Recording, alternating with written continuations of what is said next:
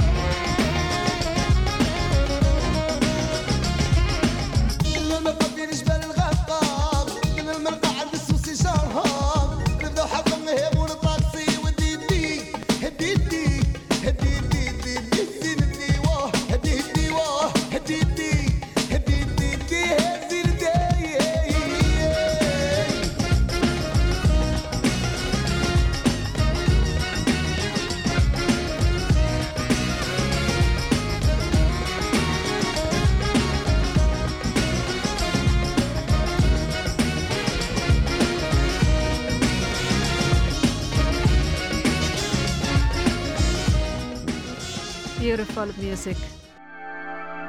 Kanal K.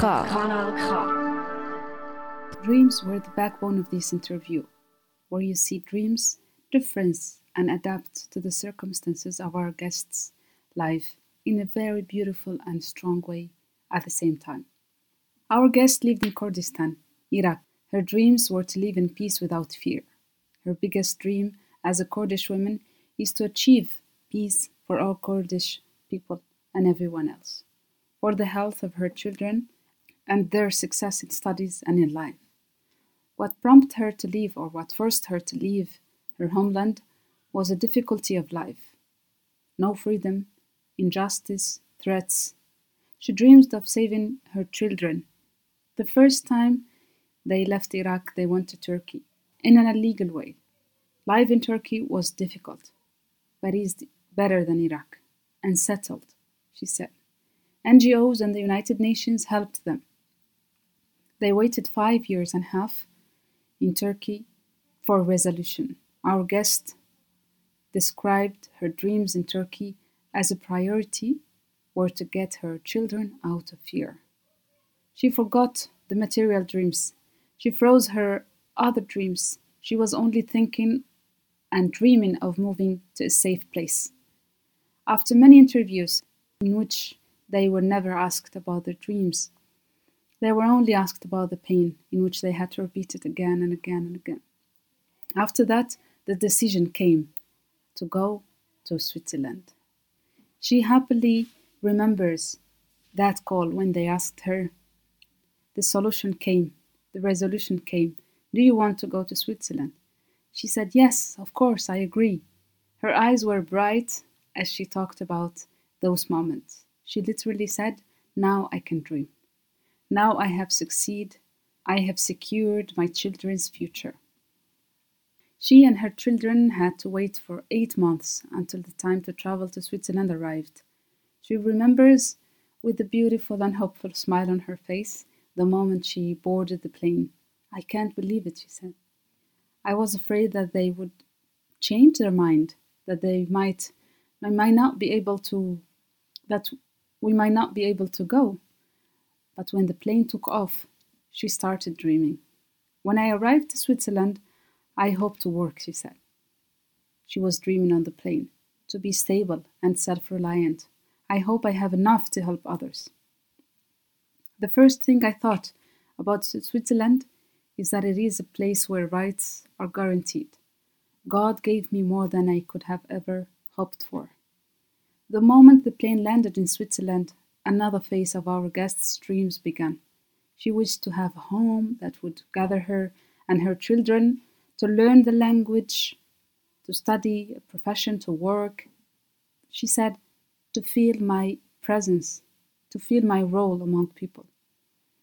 And the most important thing was for my children to study. What our guest did not expect is what she encountered in Switzerland. She imagined it to be a paradise on earth but she faced difficulties when they first took them to a close camp, like a prison. Then they moved us to another camp, she says.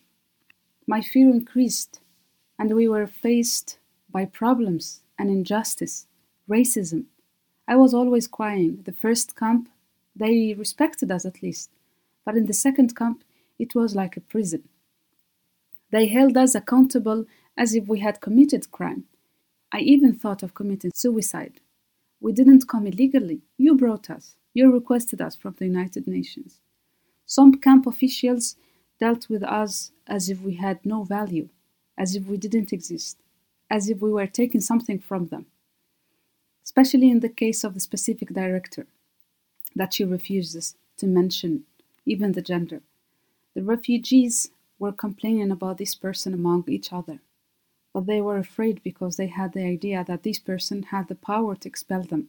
She means out of Switzerland. They used to scare them that anything they would do, it will remain black point in their file. And here she means to complain about the bad treatment received by this person in charge of the camp. She said, Is this Switzerland? It was strongly humiliating. If you complain or blame, a black point will remain on your file and you will remain in the camps for the rest of your life. There have been threats like this. Or they will send you back. The injustice made me think of suicide. This responsible person of the camp was willing to divide us. They hold me responsible for things I didn't do. The person did not agree to help me find a home. Even the translator did not accept to bring me a translator or to help me find an interpreter. She said, This person liked that you be humiliated in front of them. If you have a dignity and you do not beg them, this person does not help you.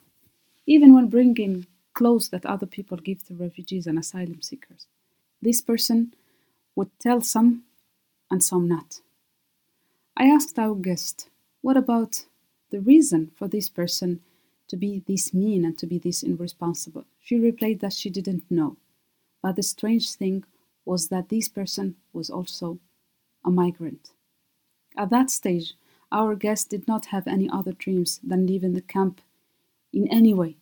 She said, I do not know the language in order to search for a house. I asked everyone for help.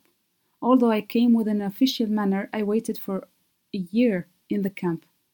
What I had imagined about Switzerland, I saw the opposite of it when I arrived. That might have been because of the high expectations she, our guest, had, and her children. The shock was stronger, the pain was doubled. Her observation caught my attention that foreigners or that migrants do not help each other much as they should. It was difficult for my children to see me devastated. But our guest had the courage to complain about this person in charge of the camp in front of the canton. She said, I begged someone to translate for me, to complain, and they changed her and her children, finally.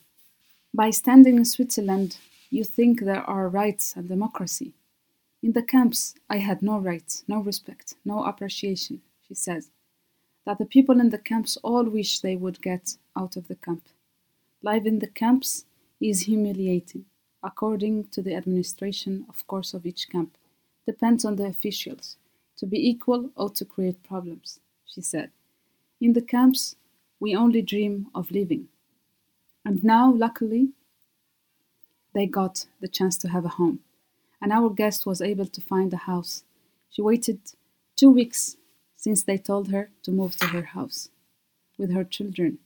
The stage of preparing her house was an incredibly joyful, especially since she went to many houses, but they always refused them to be rented because they can't, as they say, rent houses to people living in the camp.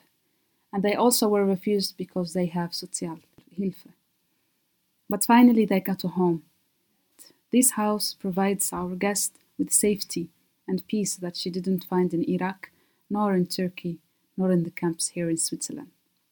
Our guest dreams for next year are learning the language soon and work and to be self reliant, learning a beruf uh, in order to be financially independent. She dreams that her children will study and become successful people. Of course, she opened the door to many other dreams now. I really enjoyed this uh, interview and I was deeply touched by it, and now you can hear it in Arabic. Kanal K. Kanal K. مساء الخير عزيزاتي المستمعات أعزائي المستمعين في برنامج الجسر برنامج The Bridge أو ما يسمى الجسر باللغة العربية هو برنامج يهدف لصنع أو خلق المجال لتواصل جميع الثقافات جميع الجنسيات جميع الأفكار جميع الأجناس لتوصل لمكان يربطنا مع بعض لنرى في إمكانية أنه آه، نعيش بسلام باحترام الآخر بتواصل أو احترامنا لأنفسنا واحترامنا لعاداتنا وتقاليدنا واحترامنا لعادات وتقاليد الآخر. هذا البرنامج بصفة عامة أو بصفة أكيدة هو برنامج للتواصل برنامج ل... ل... لإنه نفهم بعض إنه نحب بعض إنه نقرب على بعض. عزيزاتي المستمعات أعزائي المستمعين برنامج الجسر اليوم سوف يكون حول موضوع الأحلام. نحن في نهاية السنة وعادة في نهاية السنة نخطط لأحلامنا أو لأهدافنا في السنة القادمة. ونفكر بنفس الوقت ما هي الأحلام التي حققناها بهذه السنة؟ ما هي ال- الأهداف التي توصلنا إليها؟ شو عملنا وشو ما عملنا؟ إيش باقي لنا وإيش ما هو باقي لنا يعني ما تبقى و- وما حقق من الأحلام. لكل منا أحلامه ولكل منا ظروفه ولكل منا أحلام تتماشى مع الظروف التي يعيش فيها. هناك من يحلم بشراء بيت هناك من يحلم بتغيير السيارة هناك من يحلم بالتحصل على عمل هناك من يحلم بتغيير العمل. هناك من يحلم بساعة جديدة هناك من يحلم بالحرية هناك من يحلم بحقوق الإنسان هناك ب... هناك امرأة تحلم بأن لا يتم ضربها ببيتها هناك امرأة تحلم بأن تشتغل وتكون لها استقلالية مادية هناك لاجئين يحلمون بأن يناموا بسلام ليلة سلام واحدة. هناك أناس يحلمون بأن تمر عليهم ساعة واحدة بدون ألم. أحلام كثيرة كثيرة كثيرة تتوالى علينا. أحلام لنا خاصة وأحلام نتمناها للآخرين. أحلام بيدنا تحقيقها وأحلام نتركها بيد ال- الخالق. اليوم نستضيف معنا سيدة آه، قررنا عدم ذكر اسمها أو احتراما لقرارها الشخصي. آه، سيدة من كردستان العراق سوف نتحدث عن أحلامها. ما حققت؟ ما لم تحقق؟ كيف وصلت لسويسرا؟ ما هي الظروف التي مرت بها والصعاب حين كانت تحلم يوما ما بأن تتخطى تلك الظروف الصعيبة التي مرت عليها والآن باتت في سويسرا؟ هل الأحلام في الماضي هي تلك الأحلام التي لنا الآن؟ هل أحلامها بالماضي هي نفسها أحلامها الآن بسويسرا؟ مرحبا بكم. مرحبا بك عزيزتي. أهلا وسهلا بك وبالجميع. شكرا. هل هل فكرتي أو كان عندك حلم يوما ما أن تتواجدي حالا بسويسرا؟ صراحة لا. ما كان يعني ببالي أصلا أوصل لسويسرا. هل هل سويسرا كانت بين خيارات البلدان التي تمنيت يوما ما أن تعيشي فيها؟ إيه، كلتنا حبينا يعني نطلع من الظروف اللي كنا بها بس ما كان صراحة سويسرا ببالي مم. آه كنت في عايشة في كردستان العراق نعم هل تتذكرين ما كنت كيف كانت أحلام أو ما هي أحلامك في تلك الأيام؟ هو أحلامنا كانت نعيش بالسلام نعيش بالحرية ونعيش يعني بدون مشاكل بدون خوف بدون صعوبات الحياة مم. و هل ممكن مثلا تفكري إنه آه، في حلم ملموس إنه كان دائما ببالك بتتمنيه لحالك ولا ولا ولا غيرك؟ أكيد كليتنا حلمنا أول شيء يعني بالكردستان عامة هو دولتنا. لما يكون يصير دولة كبيرة وهذا أحلام كل واحد كردي وين وين ما يكون بأي اتجاه بلد بس كليتنا نحبها حلمنا وباتجاه كل إنسان عنده حر عنده يعني أحلام خاص إلها ولأولاده أكيد ما هي أحلامك الخاصة بك ولأولادك؟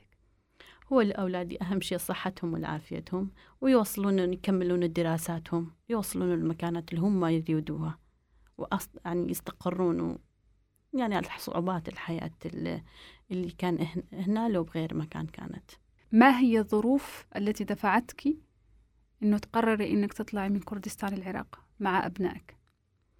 أني كنت كنت بال طبعا عايشة أني مو داخل الكردستان يعني بالمنطقة جنوب العراق بحكم حياتي العائلية بس آم، كان حياة صعبة وتهديد والحياة ال- كل شيء ماكو يعني لا حرية لا بكل أنواعها. وهاي دفعتني يعني أريد يعني أخلص من هاي الحياة وأنقذ أولادي أهم شيء يعني من من خوف. يعني ما كان بإمكاني أعيش بأي مكان غير أطلع من العراق. مم. وهذا الشيء دفعتني وطلعت من العراق. وين رحتي؟ اتجهنا لتركيا كم قضيتوا في تركيا؟ خمس سنين ونص. كيف كانت؟ طبعا كانت حياة صعبة. بداية أول ما رحنا خاصة ما نعرف اللغة. يعني ما كنا نعرف اللغة كان صعبة. كتير كان صعبة.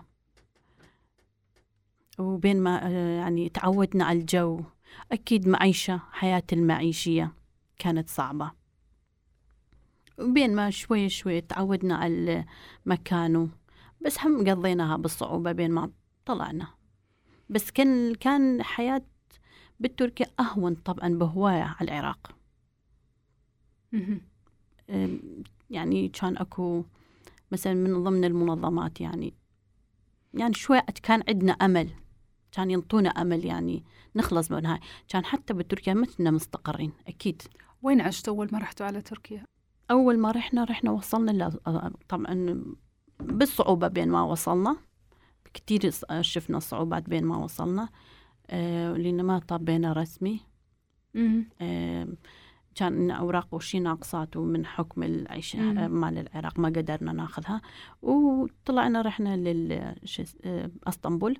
وراح رحنا لأنقرة على مود المنظمة حقوق آه، شو اسمه أمم متحدة هناك قدمنا. واستقبلونا يعني بصراحة آه، زين يعني استقبلونا احترمونا واختارونا هم فد مكان وقالوا استقروا هنا بين ما إحنا نشوف يعني أوراقكم و...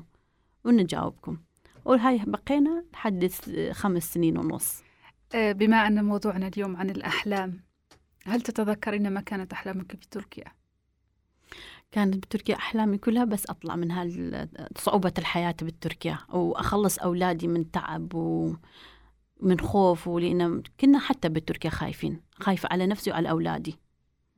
وأحلامي كانت ما بالي أي تفكير غير شيء بس أطلع. يعني يستو... يجاوبونا آم، أمم متحدة جواب يعني حتى يخلصونا من تركيا. يعني الحلم جميع ال- ال- الأشياء المادية نسيتيها فقط نسيت. نسيت بس خوفي علي وعلى أولادي نخلص نعيش يعني هنا آه، أكيد هذا مثلا آه، حياة المعيشية ماكو يعني كل شيء يعني أكيد يعني أنت مو مستقرة بهذا الدولة بس هذا الأحلامي كلها نساني هذا الحياة بس أريد أطلع أخلص أستقر على أولادي ومستقبل أولادي والأمم المتحدة ما هي ال- ال- الوعود أو الأحلام التي كانت توعدكم بها؟ أم، أمم متحدة هناك ما كان يعني يقابلون يعني يحكون دائما ويا اللاجئين ومجرد كلم إذا بالمقابلات آه، كان يتصلون بيك ويحكون معلومات ما خ- ياخذوها منك بس كل أحلامك وهاي ما كان ياخذون منا أي شيء يعني ما يسألونا إيش تريدون ما هاي يعني. هم يعني يقابلونا وهم يقررون. وتتذكري اليوم اللي إجاكم فيه القرار قرار القبول أو قرار السفر أو كيف كان هذاك اليوم؟ شو هو أول شيء فكرتي فيه؟ أول ما كانت آه، دقوا علي اتصلوا آه قالوا اسمي أنت فلانة وفلانة قلت له نعم قال لي آه عندك طالع لك في الدولة من طرف أمم المتحدة آه فلان فلان دولة سويسرا تقبليها لو لا يعني فرحة يعني فرحة بحياتي يعني ما حلمت بسويسرا كنت صح ببالي غير دول وحكومي بالتركيا ناس يحجون فلان دولة وفلان دولة. بس ما كان ببالي يعني أكو تركيا سويسرا ضمن ال- الدول. يعني قلت له يعني شلون ما أقبل؟ أكيد أقبل. يعني فرحة ما ما تتوصف. بكيت. من فرحتي بكيت. يعني قلت الحمد لله يعني خلصت يعني أمنت المستقبل. أخيرا يعني أقدر أحلم بالمستقبل أولادي. يعني كان همي بس أولادي. يعني كأنك جمدتي أحلامك إنه أنا كنت مجمدة أحلامي. أكيد أحلامي كنت يعني أوصل فد مكان يعني أتعين أداوم مثل يعني أحس بوجودي بالمجتمع. يعني وأمن الأولاد ويعني يكون عندنا أكيد كل واحد يريد بيت استقرار يعيش بيها والمادة الإمكانية تقدر يعني تتوفر ما تحتاج لأي أحد. يعني كان أحلامي هو يعني كأنك قمتي بتجميد أحلامك. أكيد. حتى إنه طلع القرار وبعدين أطلقت العنان لها. أكيد. وقلت خلص يعني لما أوصل هنا أحاول أحقق أحلامي شوية شوية يعني اللي هاي. وكان دائما دائما كان بالي يقول عندي أتمنى يكون عندي حتى أساعد الآخرين. يعني. كنت أشوف إن أني برغم صعوبات كنت أشوفها بالتركيا بحياة بس كنت أساعد الناس. أقول حالها من حالي. إني أحس بنفسي أني أحي كنت بداية أروح واحد يحتاج أحد يساعدك بأي حتى لو بكلمة حلوة. ب... وكنت أساعد. أقول لا لأن أني ظن نفس الظروف عانيتها وتمنيت يكون عندي دائما يكون عندي وأساعد غيري ممتاز. هل ما هي أول صورة؟ لما حكوا لك سويسرا صورة جت ببالك عن سويسرا. والله صورة حسب ما كنت عادي بال بالمدارس كنت قاريها بالعراق وحسب يعني دولة جميلة جميلة وكحقوق بها صراحة حقوق الإنسان. يعني هو مثل ما يقولوا إنه أكثر شيء بالجنيف أكو مال هاي مال الأمم ومتحدة المتحدة وهاي كنا نسمعها ونقرأها. يعني كنا خلص يعني أكيد حياة يكون غير دو غير الشكل من غير الدول العالم صراحة كنت يعني. أول ما إجا بالي قلت يعني الله أنطاني يعني أحسن شيء اللي ما كنت ببالي. يقول مثلا اللي هو اختاره الله هو هذا الأكيد. خير. كم كانت المرحلة ما بين اليوم اللي اتصلوا فيك ليوم السفر. أتصور تقريبي تقريبي سنة طول سنة؟ ثمان أشهر تسعة أشهر طول نعم. طول بين القبول والسفر. أي أنا خابروني. إيه أكيد. ثمان أشهر طول بين القبول وبين ال... لأنها مقابلات وراها و... ما هي الأشياء التي التي ميزت هذه المقابلات؟ هو حياتك. يعني سؤال عن حياتي وهم نفس السؤال كيف طلعتي وشنو هو سببها وشو دفعك؟ لما مثلا إذا جيتي لسويسرا شنو يكون تسوي؟ يعني إيش ناوي أحلامك وش تسوي؟ هالسؤالات هم كانت بالمقابلات يسالون اياه أهم شيء هو كان طبعا يركزون على حياتنا كانت بالعراق وشنو هو سبب طلعتنا.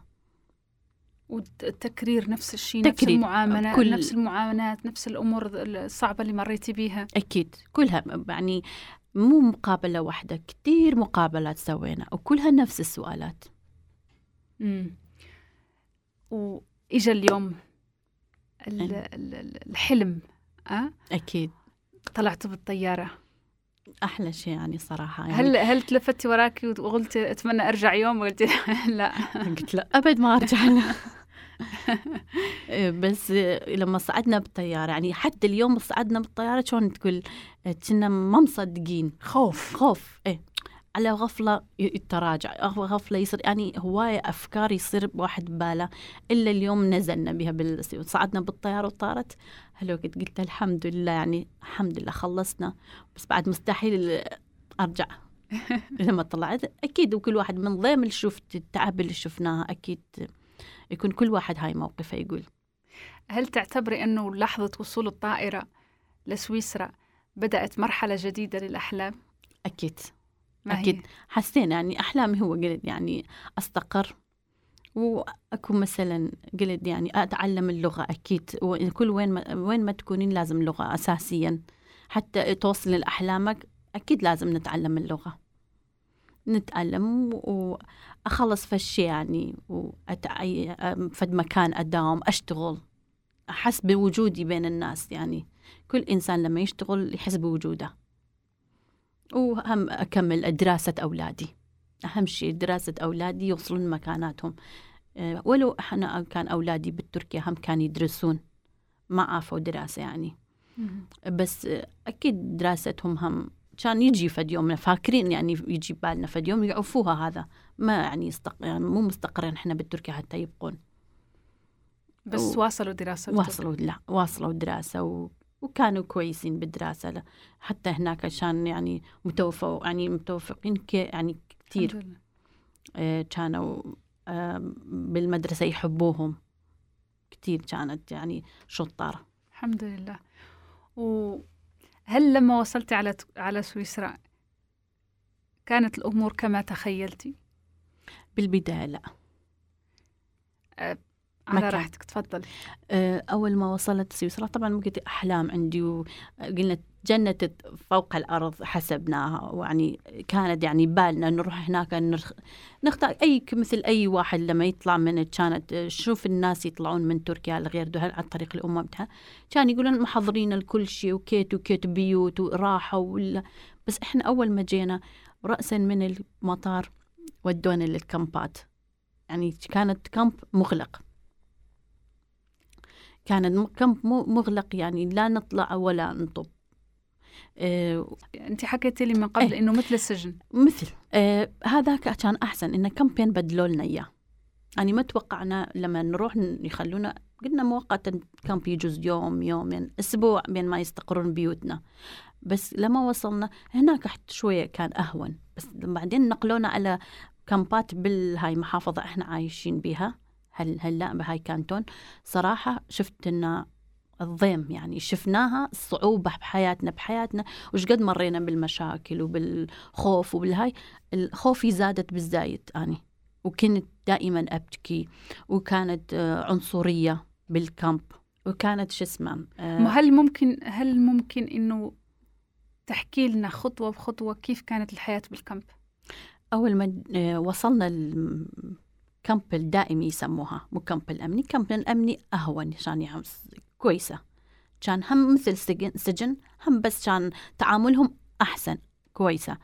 بس لما جينا ال camp الدائمي بالهاي كانتون إحنا عايشين بها شفنا هواي صعوبات. يعني التفرقة والصعوبة كأنما إحنا بالسجن. شلون واحد مسوي جريمة هيك يحاسبونا. يعني أحلامي كلها يعني صرت أني دائما أبكي وحتى اجى ببالي أنتحر. قلت أنتحر يعني أن جيت يعني الحياة غير شكل اللي كان بالنا. وقلنا أني كان أقول لهم أني ما جاية يعني غير نظامي. أنتم جبتونا أنتم طلبتونا. يعني أكيد من طريق الأمم المتحدة هم يختاروا الشخص مو إحنا نختارهم. قلت أنتم جبتونا يعني ما معقول خالينا بالسجن وبهاي تعامل. كانت تعاملهم كتير كتير مو كويسة ويانا. ويصيحون علينا خال أكو شيفات مسؤولين على الكامب. يصيحون علينا كأنما إحنا ما لنا قيمة ما عندنا يعني وجود. كأنما واحد إحنا رايحين مستغلين شيء من عندهم. يعني عنصرية. عنصرية كتير كانت العنصرية خاصة الشيفة الموجودة كانت. يعني مو كان بس أني أشتكي منها كلها بس كانوا كلها يخاف. كلها يحكون عليه بس كانوا كلهم يخافون يحجون. ليش بظنك إنهم كانوا يخافوا إنهم يشت- هم يشتكوا؟ يحكون. يعني إحنا كنا بالكامب كليتنا نجتمع نحكي مثلا فلان تشوفيه في الصدفة على المصعد فلان تشوفيه على قاتل أو برا بلا فلان فكلها يش كلها يشتكي منها كانت. بس كلها كانوا يقول نخاف نحكي. إحنا جايين على بلدهم. أكيد إذا يردونا. حكينا إذا حكينا يجوز يطردونا يجوز يصير مثلا كان يخوفونا مثلا أي شيء سويتي على ملفك يصير أسود. يعني كان كل يعني كل شيء بالتهديد. يعني بصراحة أنا قلت هاي سويسرا ما توقع حتى هيك يعني سويسرا هيك نعيش يعني حس- حسبيها إنها مذلة. انذلينا بالزايد. يعني تركيا ما بصراحة تركيا ما صح صعوبة الحياة ذلتنا. يعني فلوس ماكو معيشة صعبة هاي. بس كل ناسا لا. ناسا ما ذلونا بالتركيا صراحة يعني كان يحترمونا. وين يعني وين ما نروح محلات أي شيء. بس هناك بالكامب ذلونا كتير. آه، كيف كانوا يمسكوك من إيه- من الإيد اللي بتوجعك؟ هون. إيه ما قلت لك كان يقول إذا حكيت شيء إذا سويت شيء إذا اشتكيت إذا عاتبت إذا مثلا هاي انتقدت. ملفك أسود. ولما يصير ملفك أسود لا ما تطلعين بالكامب تبقين بالكامب طول عمرك. وإذا كلش يرجعوك لفلان أي مكان أي أحد كلها كانت خايفة. وأني إجي يعني ببالي قلت اني أني خلص هذا اعيش ال- شيء صعبة. هذا اليوم اللي قررتي فيه إنه هي كلمة كبيرة خصوصا إنه أنت عندك أولادك. يعني شو هو هل تتذكر اليوم اللي قررتي فيه أنا راح أنتحر؟ الظلم. شفت الظلم بالكامب قدام عيوني ال- ال- الشيفة تفرق. تفضل هذا على هذا برغم هذا كان يقعد. كليتنا نش- يشوفنا ب- بالنوم مثل العين. مثلا الشيء أني. أنت أني ما مسوية. يقول أنت. وضد يغطيها على غيرها اللي عندها علاقات. حتى كانت يدور البيوت. على غير على هذول الجماعات جنب بعض الجماعات. وإن لما نقول يعني أنا يقول لي مالي دخل أنتوا روحوا شو تسوون؟ تسوون. حتى الترجمان ما تقبل تجيب لي الترجمان. وش قد حاولت كنت أريد أحكي أريد أسوي أريد تجيب لي مترجم يقول أنا ما أجيب لك مترجم. روح. ليش؟ ما بعرف ليش. برغم أني هذا الشخص لا عرفته ولا شايفته وأول مرة أشوفه. برغم أني يعني طبعي أحترم الناس كلها. يعني مو أني بس هو كتير ناس بالكامب كان يشتكون منها على تعاملها على ناس وناس مم. الناس زينة على الناس هاي. كان يحب مثل ما كنت أشوفه ويحكون يحب تكونين مذلولة. يقولون إذا شفتي نفسك مرتبة هاي كان ناس يحجون بيها. وأنا شفت شافك مرتبة وشافك ما تروحين تتوسلين بي. مم. تتوسلين وهاي ما يحسب لك الحساب. يحب واحد قدامه ينزل قالوا هاي هي طبعا طبعا هاي جديد جاية اللي موجودين كانوا من زمان موجودين بي تقبيل الأيادي. إيه كانت يقولون هيك ريتية إذا شفته ما تتنازل لها ما تتوسل بيها ما تسويها ما يسوي. حتى لو تروحين تكرهك هاي طبعها كانت. وبصراحة شفته يعني غدر كتير من عندها. أريد ترجمان ما يجيب لي أريد فلان شيء ما يجيب لي مثلا كانت بالكامب يوزعون. يقولون ملابس أقول يقول ما ما يروح يقول لبعض الناس وما يقول إلنا ولا بعض الجماعات هل ممكن إذا بدك تجاوبي نعم. هل ممكن تحكي ليش كان السبب التفرقة؟ هل كان لأنه عربي كردي أو لأنه مسلم مسيحي أو لأنه أبيض أسود أو لأنه إفريقي أسيوي؟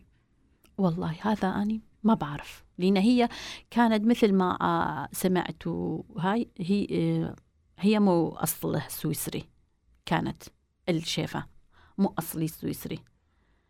بس ما بعرف شنو سببها. و ال- رجوعا لموضوع الأحلام. شو كانت شو كان وضع الأحلام عندك بهذيك المرحلة؟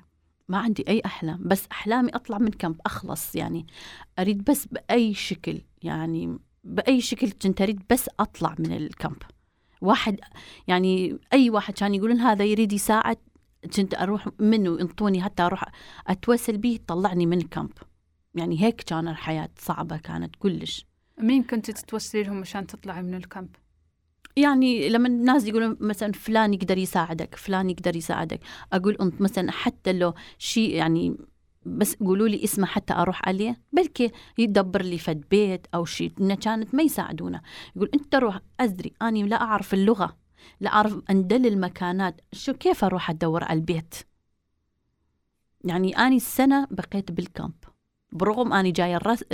رسمي. رسمي. جيتي ك... يعني حطوك بالكامب كما لو كنتي جيتي مثلا بطريقة غير غير قانونية أي. أو. أي اني كنت أعرف الناس لما بالشارع أو مكان أشوف الناس آه، جاية غير رسمي وقاعدين بالبيوت إيش معنى إحنا جينا الرسمي وخليتونا بالكم وروحوا دوروا أنتم بكيفكم اللي يعني شفت التوقعات كنت ذكرت يعني اجى بالي أول ما طلع لي سويسرا لما جيت شفت العكسه يعني عكسه عكسه يعني ما حسبوا إن هذا اللغة ما يعرف ما يندل المكانات كيف يعني؟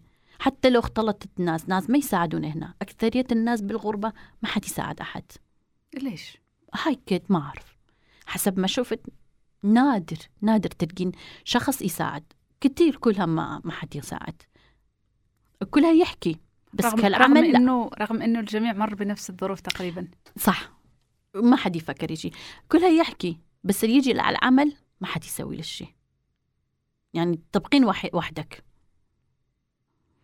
يعني كتير آنيت. وشو صار بأولادك؟ وأولادي هم خايفين علي و...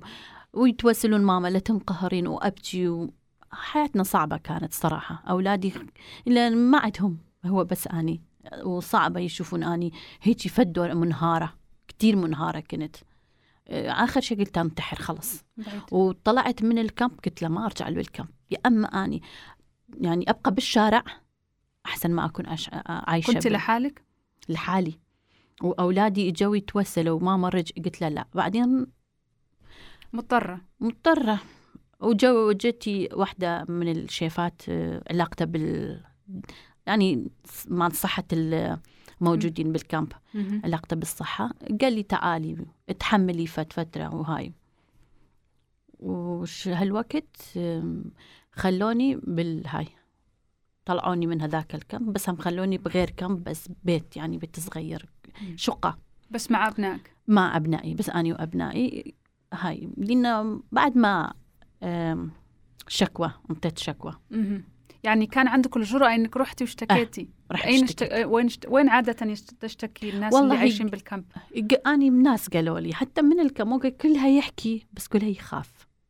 بس قالوا لي فلان أكو مكان. آه، روحي فلان مكان آه، تقدرين تشتكين. بالكانتون. من كانتون رحت برغم ما كنت أعرف اللغة طبعا شخص توسلت بي قلت له بس هو هم كان ما يعرف اللغة هالكات يعني. أهم شيء آه، مختصرة شو وصلها إلهم بالاتصال. ممتاز. وصلها إلهم. بعدها هالوقت آه، غيروني. لأنك دافعتي عن حقوق قلت لنا يقولون بلد الحقوق يعني حرية ديمقراطية. مع أني شفت بالكم ما في مق... لا حقوق لا احترام لا تقدير ماكو. يعني غير شكل شفنا. هل تتذكرين كيف كانت مسألة الأحلام عند الأشخاص اللي عايشين بالكامب؟ اللي شفتيه أنت الناس اللي كانت قبلك اللي جت قبلك واللي جت بعدك؟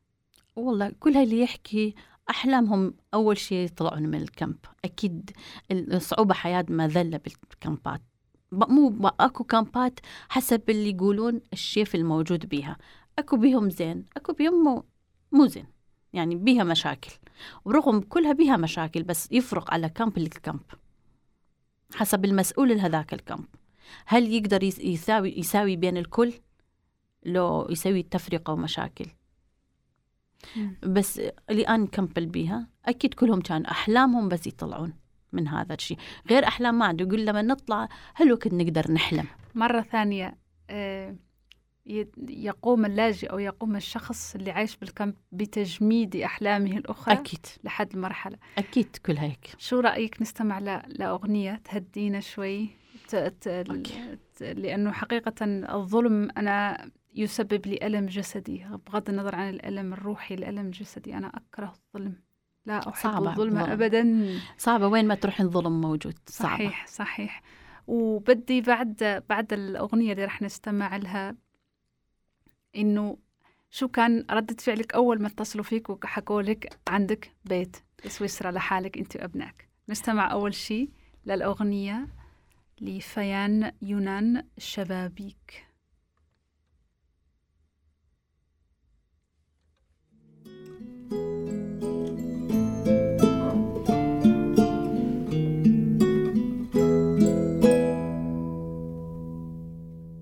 أكتر شي بحبه بهالبيت هو الشبابيك.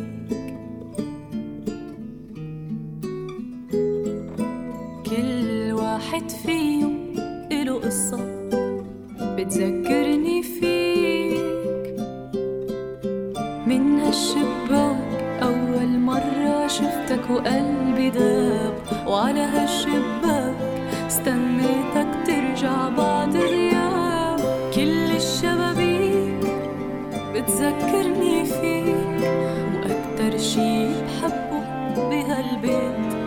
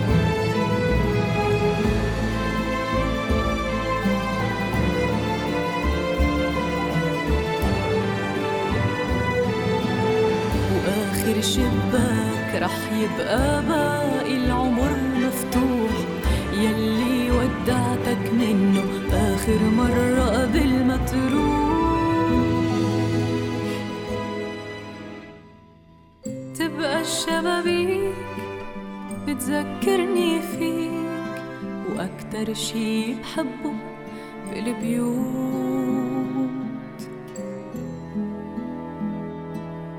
هو الشبابيك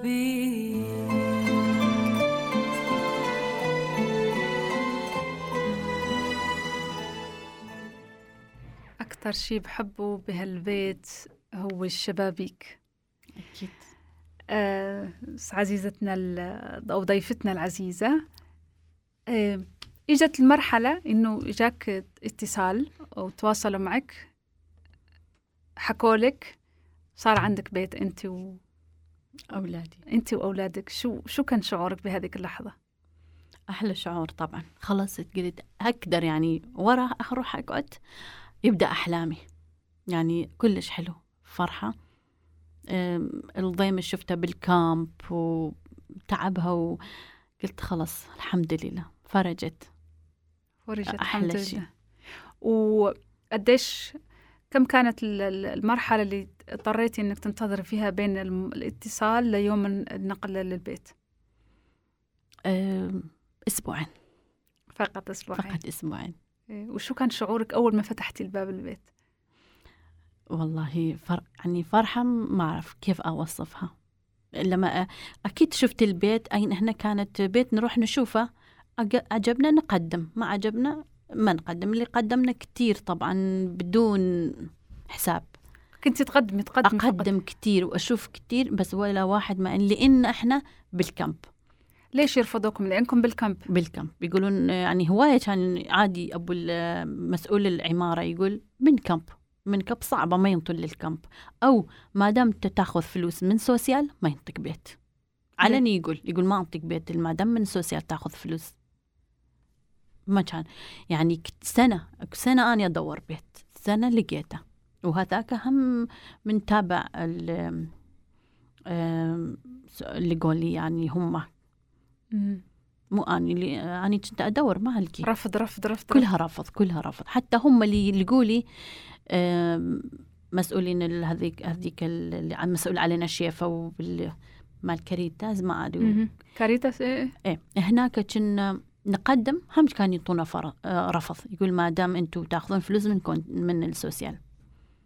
ما نعطي وهل آه، من مرحلة رحتي للبيت لحد هلأ آه، لقيتي مشكل مع أصحاب البيت؟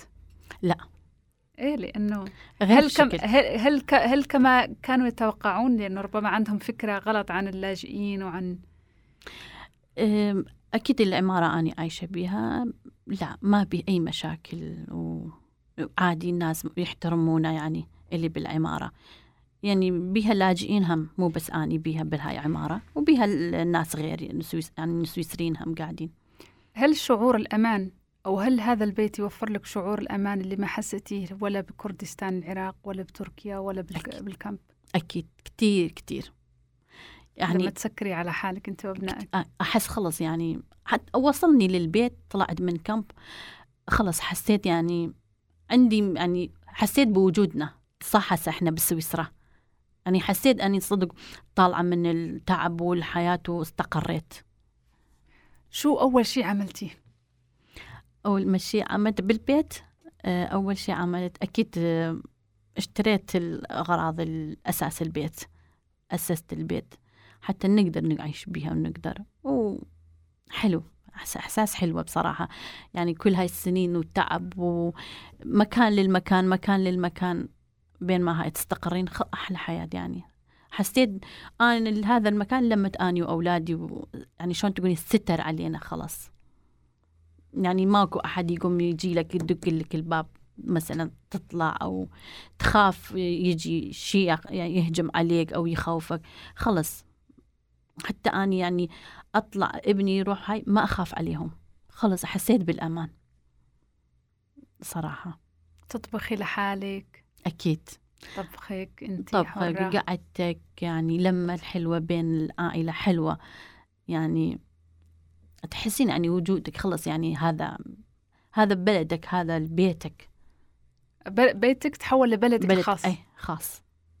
يعني شلون تسويها كبلد كنا شلون بالعراق. بيت وعايشة إنسان وسط أهله وبنت كنتي طفلة تحسين بالأمان ببيت الأهل. هيك يعني تحسيها بهذا. تخليه بيت مثل كبلد صغير إلك. هل شعور الأمان اللي أنت حاسة به آه، دحينة؟ الحين آه، كان يستاهل كل المعاناة اللي عانيتها بالسنوات الماضية؟ أكيد. أكيد يعني أي مكان تروحين ترتاحين بها يعوضك على السنين اللي راح أكيد. يعني يعني لو تفكرين ما ترجعينها على هاي السنين اللي قبل يعني مو مكان مؤقتا تقولين مثلا هسه قاعد مؤقت أرجع مثل ما كنت. لا خلص هنا تحسين يعني خلص ما راحت اللي راح راح. ما ما يرجع هذاك وقت الصعوبة إن شاء الله. الآن المستقبل مفتوح. مفتوح. أكيد مفتوحة. عندك أحلام. تقدرين يعني مو كلها بيوم وليلة أكيد تقدر تحققها. شوية شوية. وشو هي هذه الأحلام؟ طبعا هذا سؤالي القادم. أحلام كتير. أحكي لي مثلا من البسيط للكبير. أكيد أحلام. أول شيء مثل ما قلت أه- أول شيء أولادي يخلصون المدارس ويكملون وشهادات يكون بيديهم. يكون إلي أحس أشوفهم تعبي ما راح بلاش وثاني شيء أني هم يعني أتعلم اللغة أهم شيء هو يعني حلمي الأول أتعلم اللغة وأكون أشتغل أحس بوجودي وأكون بيت سيارة وحياة حلوة وأزوج أولادي يعني كل حياة عادية والأحلام مثل أي حلم لأي شخص عندها. ممتاز ممتاز. وآخر سؤال بما أنه عادة بنهاية السنة الناس عادة حكيتها بالمقدمة أنه كل واحد يجلس مع حاله يسأل نفسه ماذا حققت في هذه السنة؟ ماذا لم أحقق؟ ماذا أريد أن أحقق في السنة القادمة؟ أريد أحقق بالسنة القادمة أشتغل ألقي شغلة أستقر يعني أكون لحالي يعني شغلي لحالي استقلالية مادية. أعرف أكيد هذا الشيء. حتى أقدر أكو أحلام نقدر نحلمها بس ما دام إحنا مو المادة اللي إحنا نجيبها صعبة نحققها همي كان بيكون يعني بها أحلام صعوبة. مرتبطة بأخرى بأخرى أكيد كلها. من وراء الأخ يجي أكون ألقي شغلة وأشتغل وهاي يكون عندنا هاي بداية الأحلام يكون عندنا سيارة صغيرة نقدر تروحوا بها بي... نروح ونجي أنا وأولادي بها. وبيت أحلام شوية شوية يكبر مم. ويا حياتنا كل ما نكبر حياتنا يعني أحلامنا يكبر وياه. صحيح. وما هي كلمتك الأخيرة اللي توجهيها لعزيزاتنا المستمعات اللي لساتهم في مرحلة أو في ظروف مضطرين أنهم يجمدوا فيها أحلامهم؟ أتمنى لهم إن شاء الله الله يفتح لهم الأبواب إن شاء الله ويخلصون إحنا طبعا الله موجود كليتنا يعني آه، نصبر. أهم شيء صبر. إذا ما نصبر صعب نلقي أحلامنا. نصبر وإن شاء الله الله يحقق كل واحد يطلع يطلعون يحققون أحلامهم يستقرون ويخلصون. إحنا هم شفنا الضيم اللي ما يشوف التعب بحياته وما يشوف الحلو. لازم نجر التعب حتى ناخذ ال- الحلو. وإن شاء الله نتمنى نتمنى كل واحد شلون الله ساعدني الله يساعدهم ويطلعون يستقرون. ويصلون أحلامهم يا رب. شكرا جزيلا عزيزتي آه، أو ضيفتي العزيزة. كان وأنا. شرف كبير إلي إنك آه، توافقي إنك تجينا هون بالاستوديو في قناة كا وتتكلمي معانا وتردي علينا قصتك وحياتك ومعاناتك الأشياء الإيجابية والأشياء الغير إيجابية. أو أنا بالنسبة لي كلها إيجابية حتى الصع- الصعب منها إيجابي. لأنه آه، نقوم بعصر المعاناة بحياتنا وتلك القطرات تأتي بذوق سعادة بمذاق النصر. آه، شكرا جزيلا. أتمنى لك التوفيق. أحلامك إن شاء الله تتحقق. وعزيزاتي المستمعات أعزائي المستمعين أتمنى أنكم تحققوا أحلامكم. وأتمنى أنكم ما تكونوا آه، قاسين مع حالكم لأنكم ربما ما حققتوا الأحلام اللي كنتم تتمنينها لهذه السنة. في دائما أمل. في دائما بقعة أمل. آه الآن تتوقف اللي حكيتيه عزيزتي آه أو ضيفتي العزيزة لازم يتشارك مع مع الآخرين شكرا جزيلا لك شكرا جزيلا شكرا لك هم أشكرك شكرا نعم. والآن now we will listen to Shake It Out it was uh, from a Spanish uh, TV program and it was by Amaya Regrets collect like old friends, your darkest moments. I can see no way, I can see no way. And all of the ghouls come out to play, and every demon wants his pound of flesh. But I like to keep something to myself. I like to keep my issues wrong. But it's always darkest before the dawn. And I've been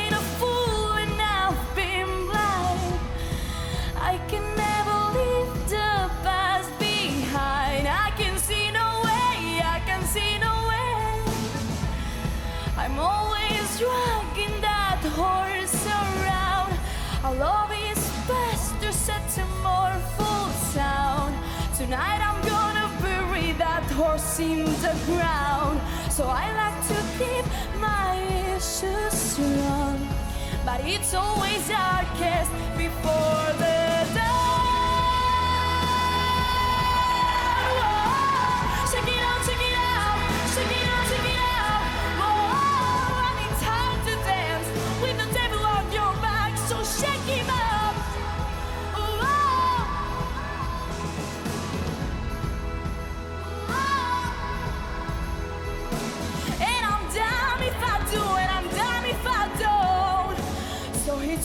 In the dark at the end of my road.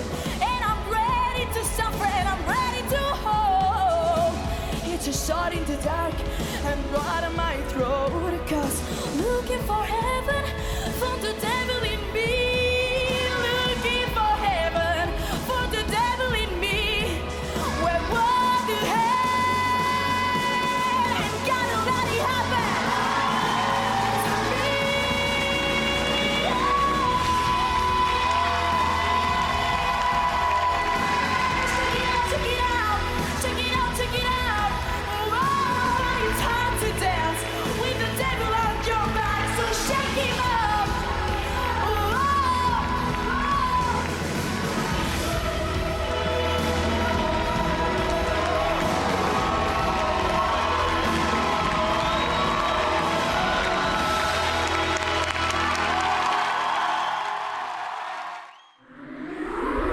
Das ist ein Kanal K Podcast gsi.